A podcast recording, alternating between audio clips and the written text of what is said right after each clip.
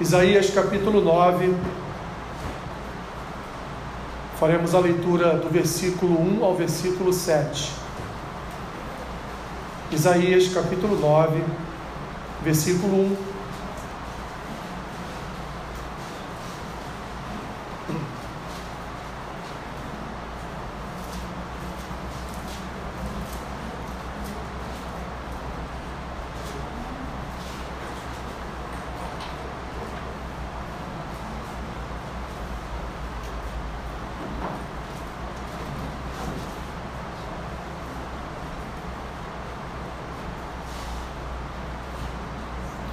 Vamos orar antes de fazer a leitura da Escritura.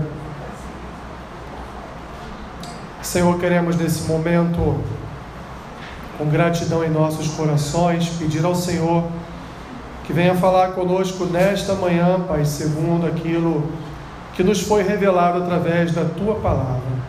Abençoa-nos, Senhor, fala o nosso coração, é o que te pedimos e oramos assim em nome de Jesus. Amém. Isaías capítulo 9, versículo 1. Mas para a terra que estava aflita, não continuará a obscuridade.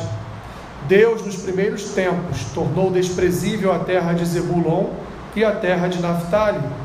Mas nos últimos, tornará glorioso o caminho do mar, além do Jordão, Galiléia dos gentios.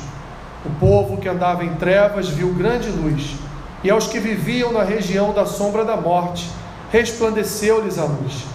Tens multiplicado este povo, a alegria lhe aumentaste. Alegram-se eles diante de ti, como se alegram na ceifa, e como exultam quando repartem os despojos. Porque tu quebraste o jugo que pesava sobre eles, a vara que lhes feria os ombros, e o cetro do seu opressor, como no dia dos midianitas. Porque toda bota com que anda o guerreiro no tumulto da batalha, e toda veste revolvida em sangue serão queimadas, servirão de pasto ao fogo.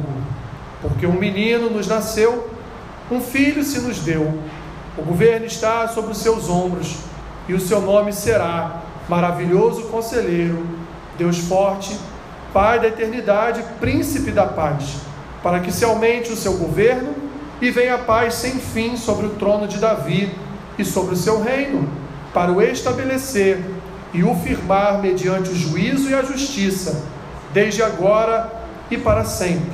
O zelo do Senhor dos Exércitos é que fará isto. Até aqui, meus irmãos, podem tomar os seus lugares.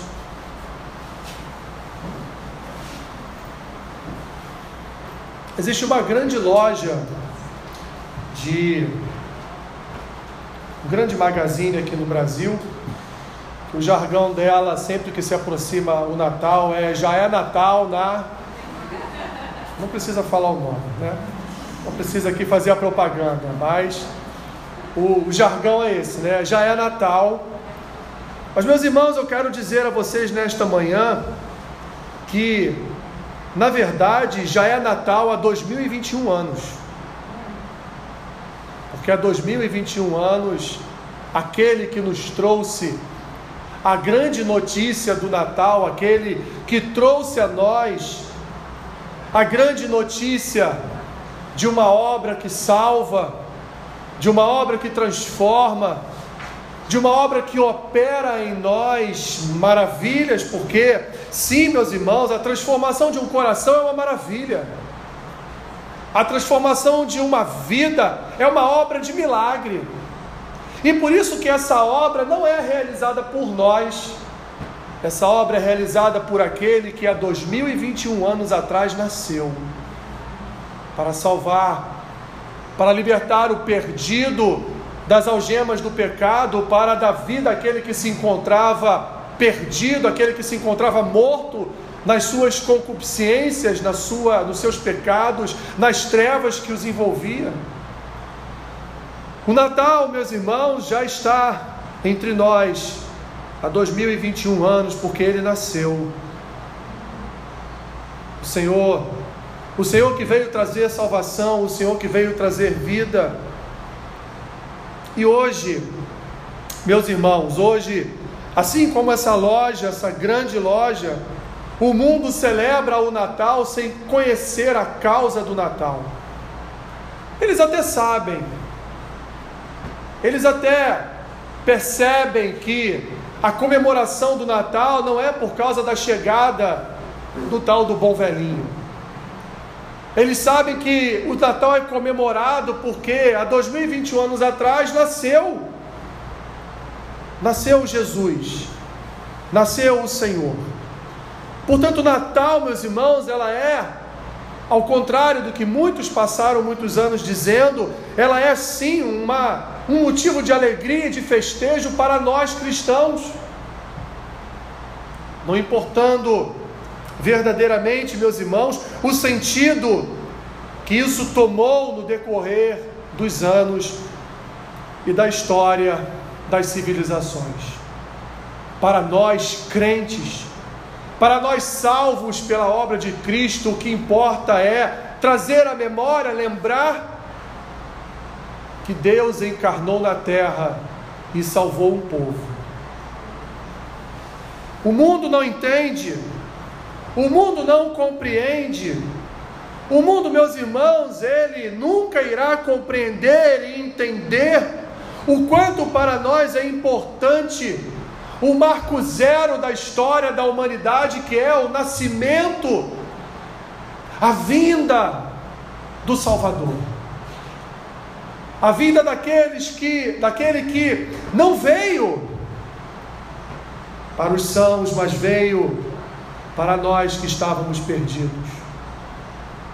Aquele que veio trazer vida a um povo que andava em trevas aquele que veio comunicar o reino do Pai, aquele que veio ensinar o reino do Pai, aquele, meus irmãos, que antes de estar aqui estava sentado à destra do Pai e ele reinava com o Pai, porque ele também é Deus.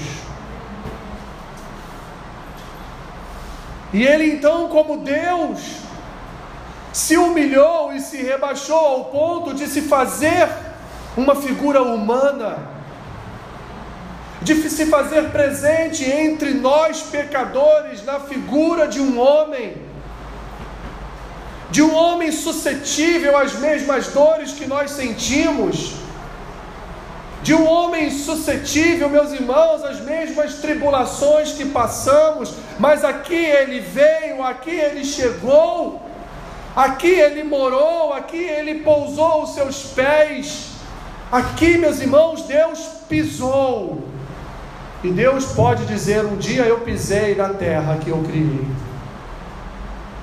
Mas Ele não esteve aqui entre nós, meus irmãos, para que nós todos os anos apenas comemorássemos a data ou a possível data do seu nascimento.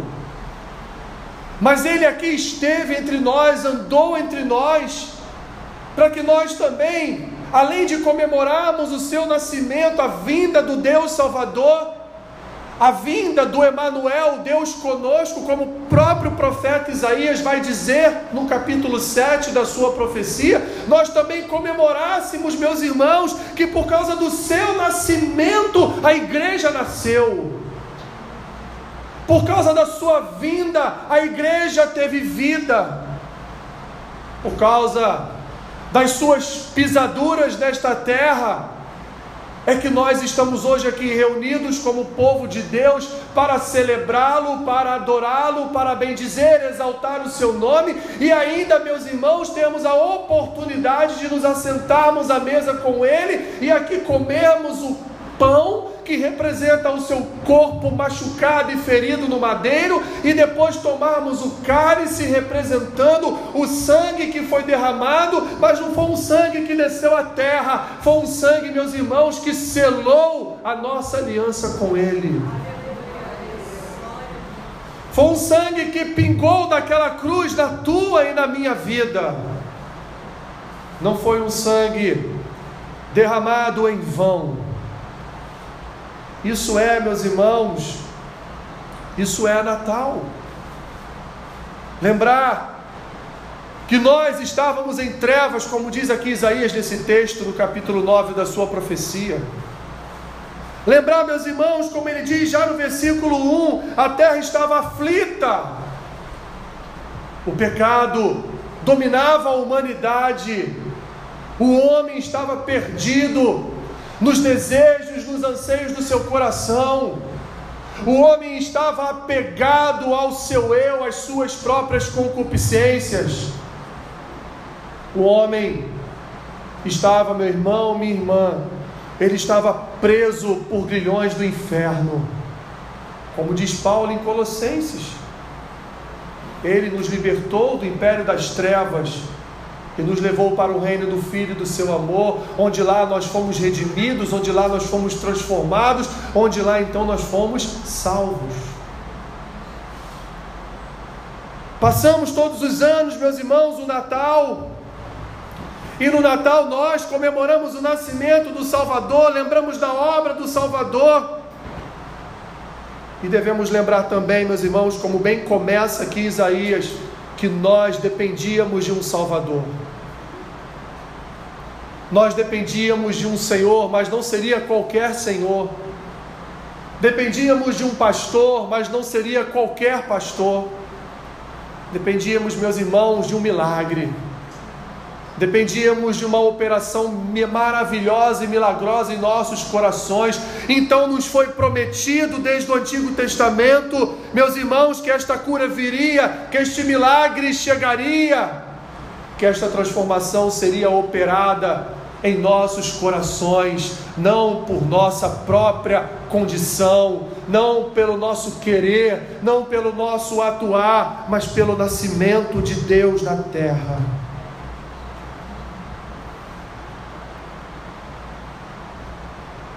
Pense um pouco comigo, meus irmãos. Nos tempos de Isaías, o povo estava perdido. Nos tempos de Isaías, nos tempos dos profetas, o povo não conhecia mais Deus. Isaías vai dizer lá no capítulo 1 da sua profecia que o povo, aliás, o boi conhece o seu lugar de repouso, o seu lugar de descanso. O jumento conhece lá a sua a sua manjedoura, ele também conhece o lugar onde ele deve colocar a sua cabeça todas as noites para dormir, mas o povo de Deus, Israel, não conhece o seu Deus. Joel vai dizer que o meu povo foi enganado, o meu povo foi foi ali enganado pelo pecado, ele foi consumido pelas concupiscências desse mundo, porque ele não me conhecia.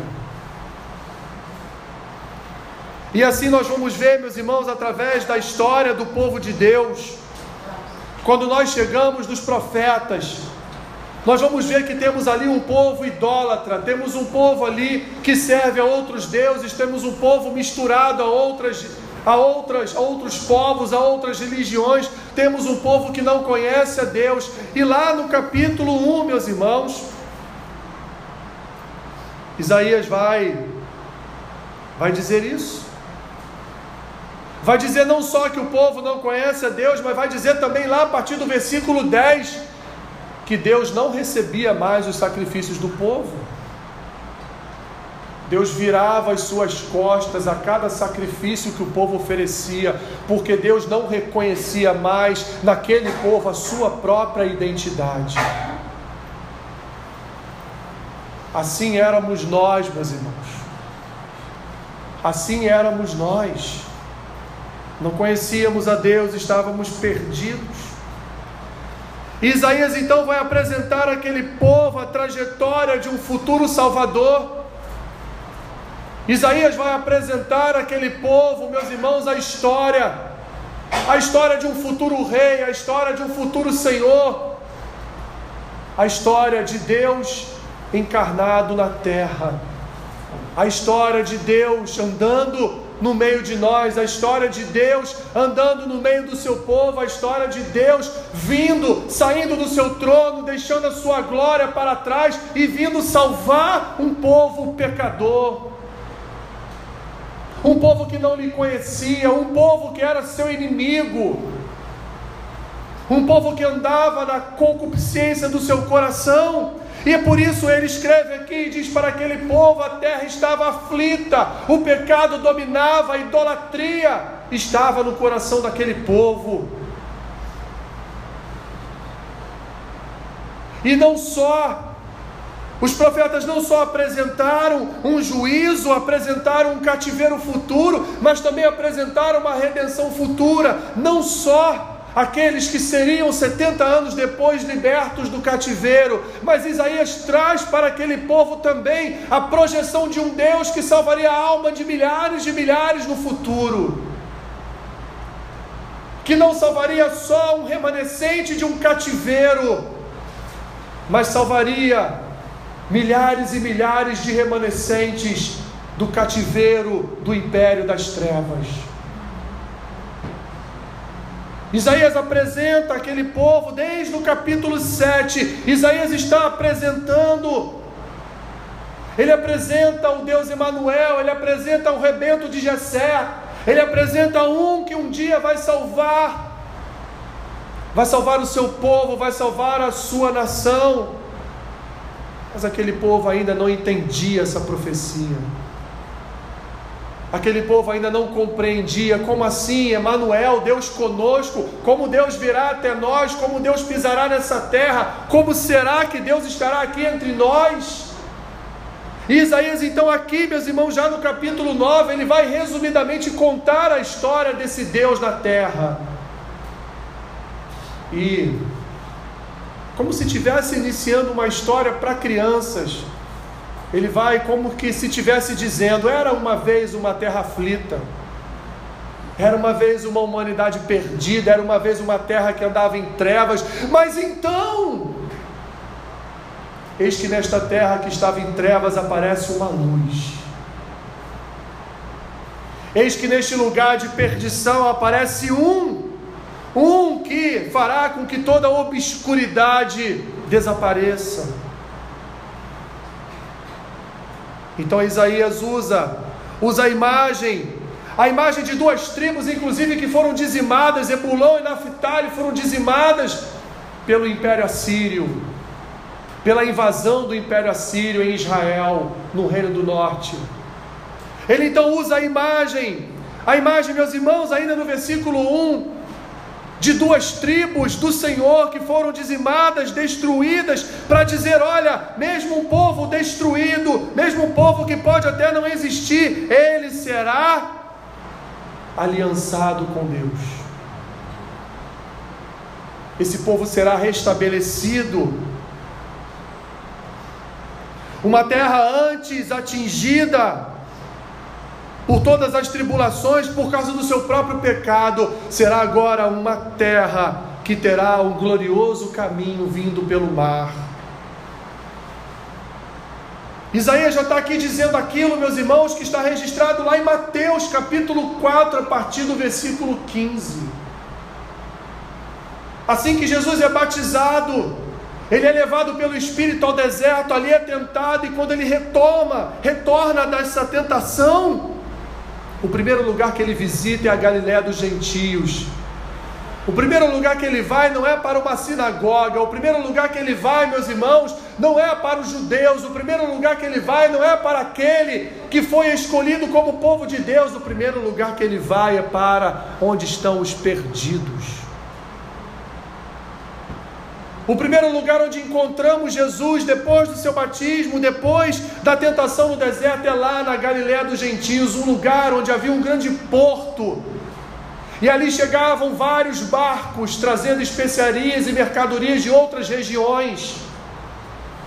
Então Isaías aqui, meus irmãos, projetando o futuro, diz: tornará glorioso o caminho do mar, além do Jordão, a que será chamada de Galiléia dos gentios. Isaías diz: O Salvador veio para os perdidos.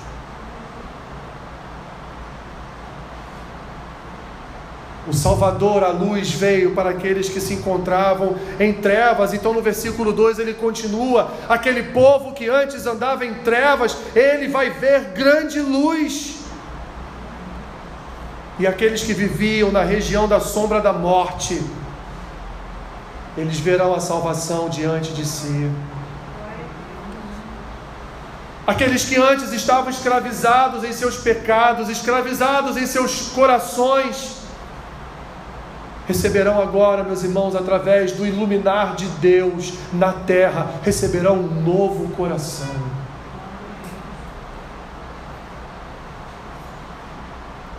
O milagre, meus irmãos. O milagre. Jesus veio para os perdidos. Jesus veio para multiplicar uma nação chamada de nação de Deus, mas não sem antes iluminar este povo, não sem antes transformar este povo, não sem antes, meus irmãos, apresentar este povo uma obra, uma obra de vida, morte e ressurreição. Deus descendo à terra para morrer pelos seus inimigos. Isaías conta uma história para aquele povo, uma história de um futuro Salvador, uma história daquele, daquele Deus que viria resgatar o seu povo, mesmo diante de toda a tribulação, mesmo diante de todo pecado, mesmo diante da inimizade deste povo, Deus ainda assim deixaria o seu trono de glória e de majestade e colocaria seus pés humanos na terra para resgatar os que estavam perdidos. Há 2021 anos atrás, meus irmãos, Cristo desceu. Desceu na figura humana, nascido de uma virgem, batizado. Para pregar as boas novas de salvação aos perdidos.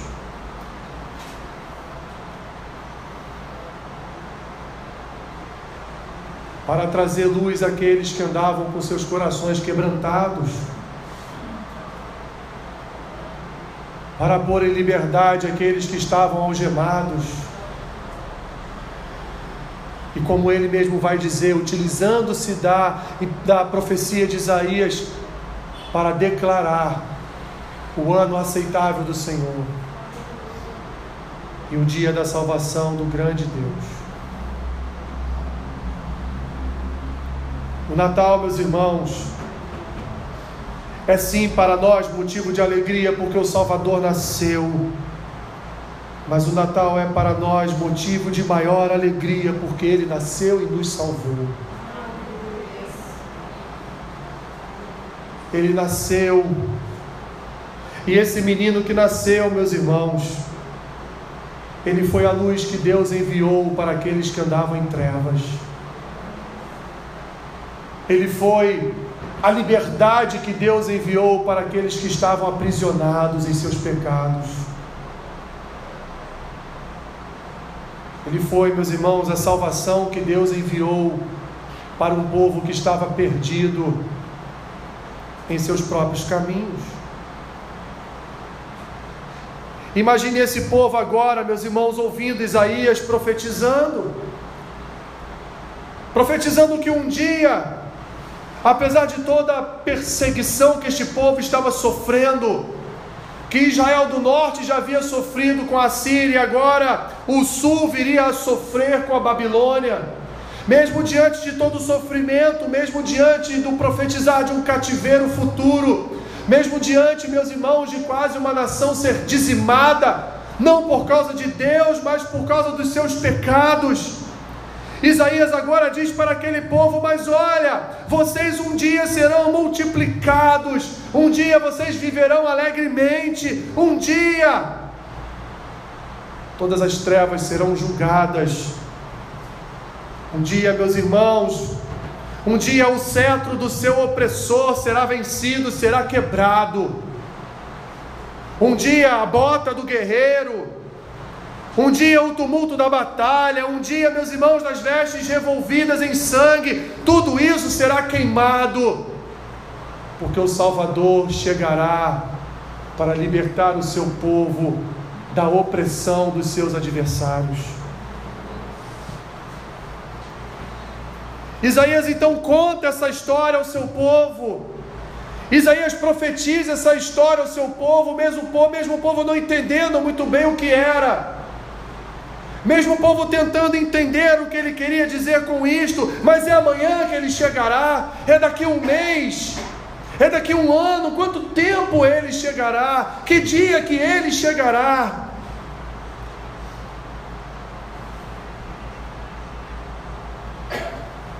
E ele chegou, meus irmãos. Ele chegou. Ele chegou e nos salvou. Ele chegou e venceu por nós o império das trevas. Ele chegou, meus irmãos, e iluminou o nosso coração que antes estava obscurecido pelos pecados. Ele deu vida à nossa mente. Ele deu vida à nossa história. Ele veio e nos curou, meus irmãos, de cada um dos nossos pecados.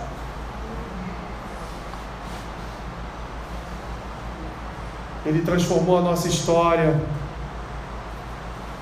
O seu nascimento, meus irmãos, e a sua obra salvou um povo, um povo que desde Abraão é um povo de propriedade exclusiva de Deus. Um povo que desde Abraão foi reunido para glorificar o seu nome, foi reunido para dar testemunho do seu nome, foi reunido para ser exemplo da glória de Deus. Coroa da sua criação. Isaías vai terminar o texto, esta parte da sua profecia comunicando mais uma vez a esse povo, meus irmãos, que no futuro nasceria uma criança. Só que não seria uma criança comum. Não era um homem comum que nasceria ali de uma virgem, concebido pelo Espírito milagrosamente. Mas seria um menino, meus irmãos, que seria nos dado porque o texto de Isaías diz: Porque um menino nos nasceu, um filho se nos deu, Deus nos entregou o seu próprio filho. Deus se entregou, meus irmãos, em nossas próprias mãos. Deus se entregou a nós, na forma de um menino. Isaías diz: Mas não é qualquer menino, ele não é só o Emanuel, ele não é só o rebento de Jessé. Ele não é só a estrela da manhã. Mas ele é aquele sobre o qual o governo está. Mas não o governo de Israel, não o governo, meus irmãos, de Nova Iguaçu, não o governo do Brasil, mas o governo do universo, porque esse menino que nasceu, ele é que criou todo o universo pelo poder da Sua palavra. Ele é que estabeleceu os luminares. Ele é que formou o homem, soprou no homem o espírito. Ele que conduziu a história do povo. Ele que por muitas e muitas vezes, em forma angelical, se fez presente, apareceu para homens instruiu, ensinou, apontou a direção e o caminho.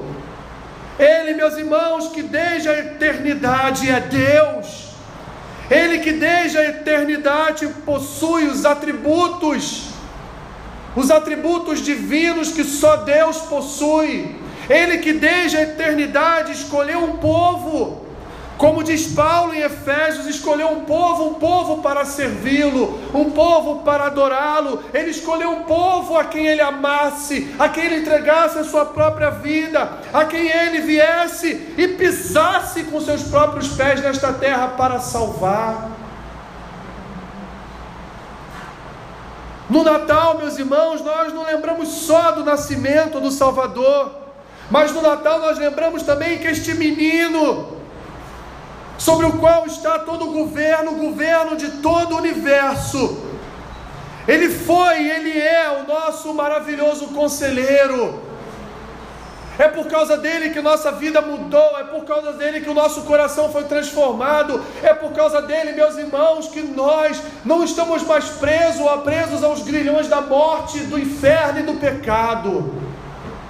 Porque através dos seus maravilhosos conselhos, através da Sua palavra, através do Seu Espírito, nós fomos reconciliados com o Pai, através da Sua voz que ecoa de eternidade a eternidade através da Sua palavra, através dele, que é o Verbo, como vai dizer o evangelista João no capítulo 1 do seu Evangelho. Ele, através do Verbo, ele por si só, ele ao vir ao mundo, ele foi para nós, é para nós um maravilhoso conselheiro.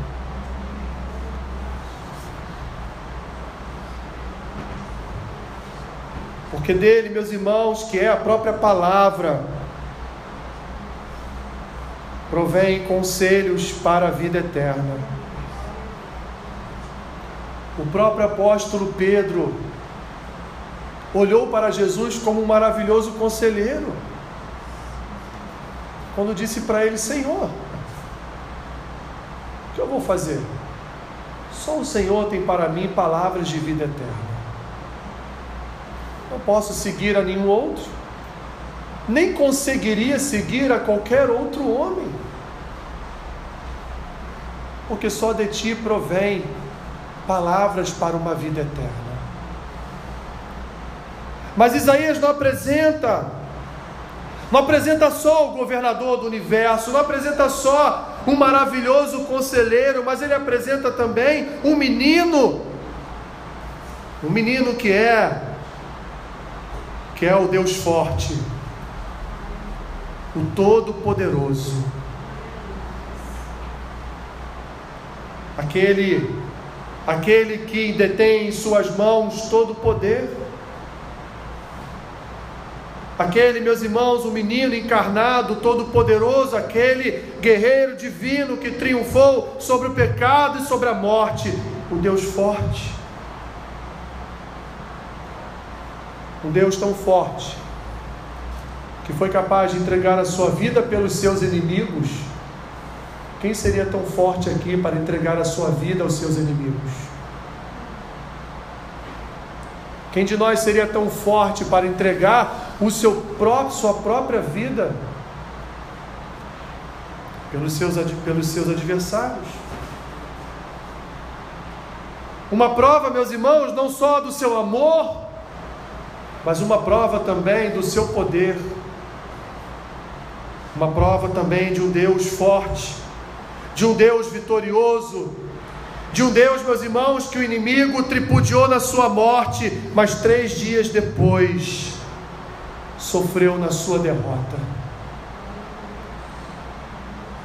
Um Pai da eternidade, sim, meus irmãos, nós podemos sim chamar, falar que esse menino é o Pai da eternidade, porque afinal de contas a eternidade é sua filha, ele que criou a eternidade. Ele não criou só as coisas que são vistas, ele não criou só o universo, mas aquilo também que não é visto, aquilo que não é visível aos nossos olhos, como a eternidade, por exemplo, foi obra e criação de Deus. Ele é o Pai da eternidade, meus irmãos, e podemos dizer que Ele é também o nosso Pai, porque quem cuida melhor de nós do que Jesus? Nem os nossos pais. nem eles seriam capazes de cuidar de nós como Cristo cuida.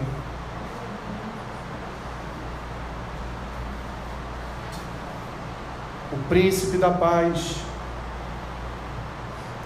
aquele, meus irmãos, aquele que, mesmo com a Covid-19, trouxe ao nosso coração uma paz sem igual. Aquele que, mesmo com Ômicron, trouxe ao nosso coração uma paz sem igual. Aquele que, mesmo com todas as tribulações desta vida, com todas as dores e sofrimentos da nossa alma, ele trouxe ao nosso coração uma paz. E ele se revelou a nós como príncipe da paz, porque ele disse para nós: Eu deixo-vos a minha paz. A minha paz eu vos dou, não a paz que o mundo dá, mas uma paz eterna, uma paz santa, uma paz que é para nós um escudo, uma proteção em momentos de tribulação e de tristeza.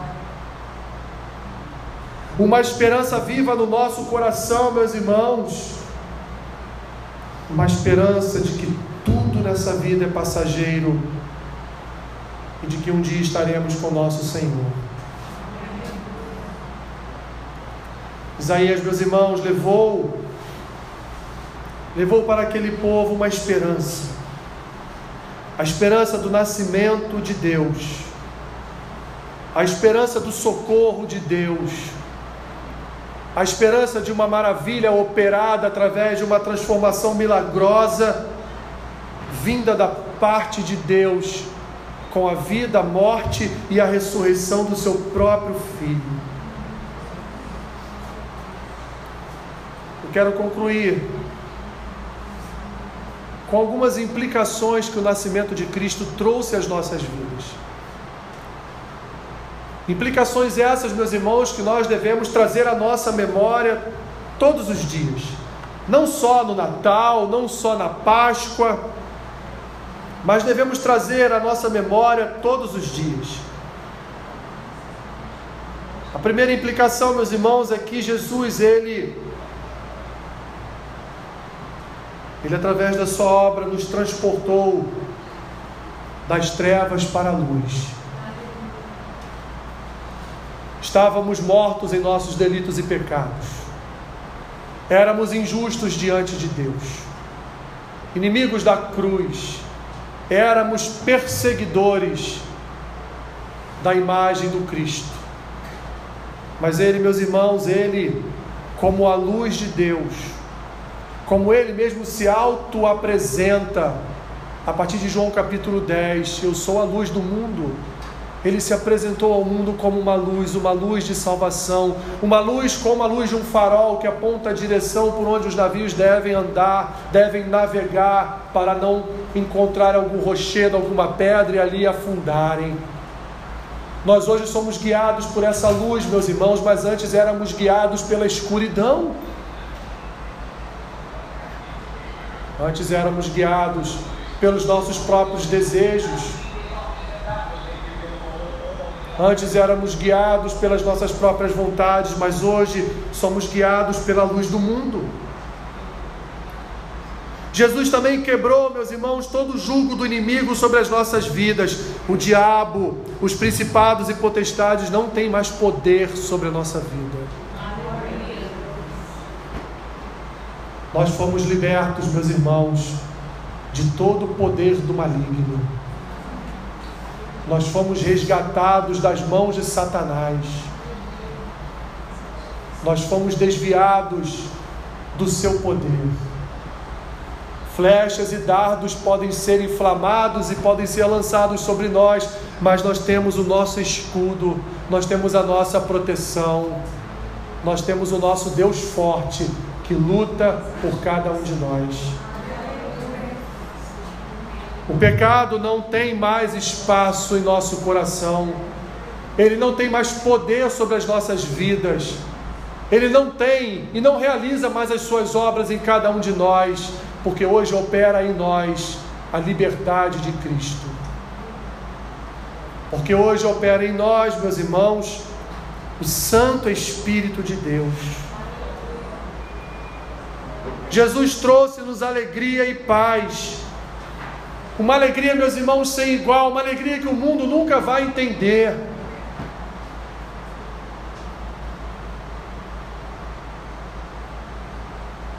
Uma alegria proveniente da Sua própria presença em nós. Uma alegria, uma paz que muitas vezes nem nós mesmos entendemos. Sabemos do porquê, mas não entendemos como atravessamos vales da sombra da morte com o nosso coração em paz, alegres, cantando, louvando, adorando ao Senhor, mesmo com todas as coisas caindo ao nosso redor. Mas porque há em nosso coração alegria, alegria de um Deus Salvador, alegria, alegria do menino que nasceu e é o nosso príncipe da paz. E a melhor de todas as coisas, meus irmãos, o nascimento de Cristo implicou na nossa vida eterna. Hoje temos vida eterna com Deus. Hoje temos vida eterna por conta da obra de Cristo naquela cruz. Hoje nós somos já antecipadamente moradores daquelas moradas eternas que o próprio Senhor Jesus prometeu de fazer para cada um de nós. Hoje nós temos, meus irmãos, nós temos já no nosso coração a luz da eternidade de Cristo brilhando em cada um de nós. Nós não somos o povo desta terra. Assim como Jesus não era o Deus, o Deus para pisar nesta terra, mas Ele é o Deus da eternidade, Ele é o Deus do universo, Ele é o Deus de todas as coisas e criou um povo para fazer parte, meus irmãos, do seu reinado eterno. Criou um povo para viver uma vida eterna, criou um povo para viver a eternidade junto a Ele. Criou um povo para viver em tamanha intimidade que Ele quer a nossa presença eterna ao lado dele. Louvado seja, louvado seja Jesus por isso. Assim, meus irmãos, já é Natal. Não em dezembro de 2021, já é Natal desde o nascimento de Cristo há 2021 anos atrás. Sempre foi Natal. Sempre é Natal.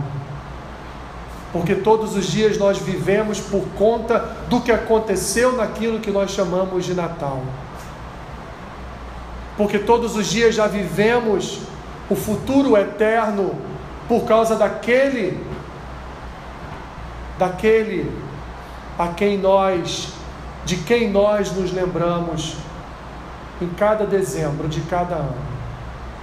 Mas é Natal em janeiro, é Natal em fevereiro, é Natal em março, é Natal em novembro, é Natal em agosto, é Natal em junho, é Natal em julho, é Natal em outubro, é Natal também em dezembro. É Natal, meus irmãos, todos os dias é Natal porque todos os dias nós recebemos de Cristo aquilo que Ele realizou por causa do seu nascimento, da sua vida, da sua morte e da sua ressurreição. Senhor, obrigado. Que fique no nosso coração, Senhor, que, embora embora venhamos a comemorar o teu nascimento em determinado mês do ano, mas na verdade, Senhor, deveríamos comemorar o teu nascimento todos os dias. Porque todos os dias, Senhor, nós somos somos fruto do teu nascimento. Somos fruto da tua obra. Somos fruto daquilo que o Senhor realizou por nós e em nós. Obrigado, Senhor Somos gratos a Ti pelo Teu nascimento, somos gratos a Ti por pisar nesta terra, somos gratos a Ti pela obra que realizaste em nós. Obra esta profetizada, obra esta, Senhor, prometida na Tua palavra. Abençoe a Tua igreja, Senhor. Este momento que estaremos nos assentando à mesa contigo Senhor, abençoe, abençoe o pão, abençoe o cálice. Senhor, que ao participarmos da mesa com o Senhor, sejamos fortalecidos, revigorados, Senhor, e cheios do Teu Espírito Santo. Em nome de Jesus. Amém.